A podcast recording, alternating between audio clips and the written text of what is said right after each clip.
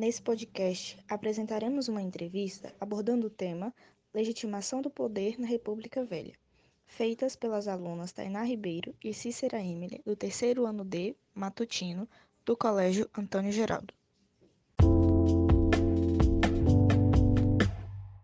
Vamos iniciar. Em relação ao coronelismo, quais acontecimentos você acredita que ainda aconteça hoje? Sabemos que atualmente a situação política brasileira mantém bem vivos os traços do coronelismo. Por exemplo, o curral eleitoral, voto de cabresto e a troca e compra de votos. E qual objeto ou descoberta científica influenciaram no pensamento político da época? TVs e rádios, já que era meio de comunicação na época e era comandada pelos coronéis. Era aí que eles mostravam seus investimentos, a geração de renda e emprego que eles faziam e a ativação da economia, tornando-se assim os salvadores e aumentando a sua credibilidade para a população.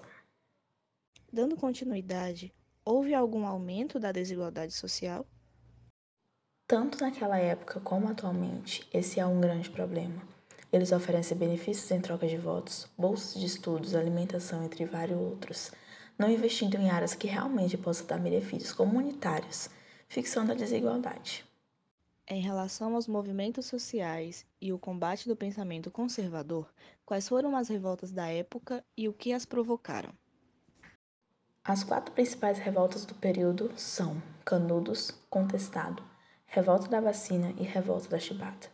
As revoltas da Primeira República foram motivadas por inúmeros fatores, como desigualdade social, pobreza, violência policial, medo e fanatismo religioso. Finalizando, essa foi a nossa entrevista sobre a legitimação do poder na República Velha, realizadas pelas alunas Tainá Ribeiro e Cícera Emily, do terceiro ano D matutino do Colégio Antônio Geraldo.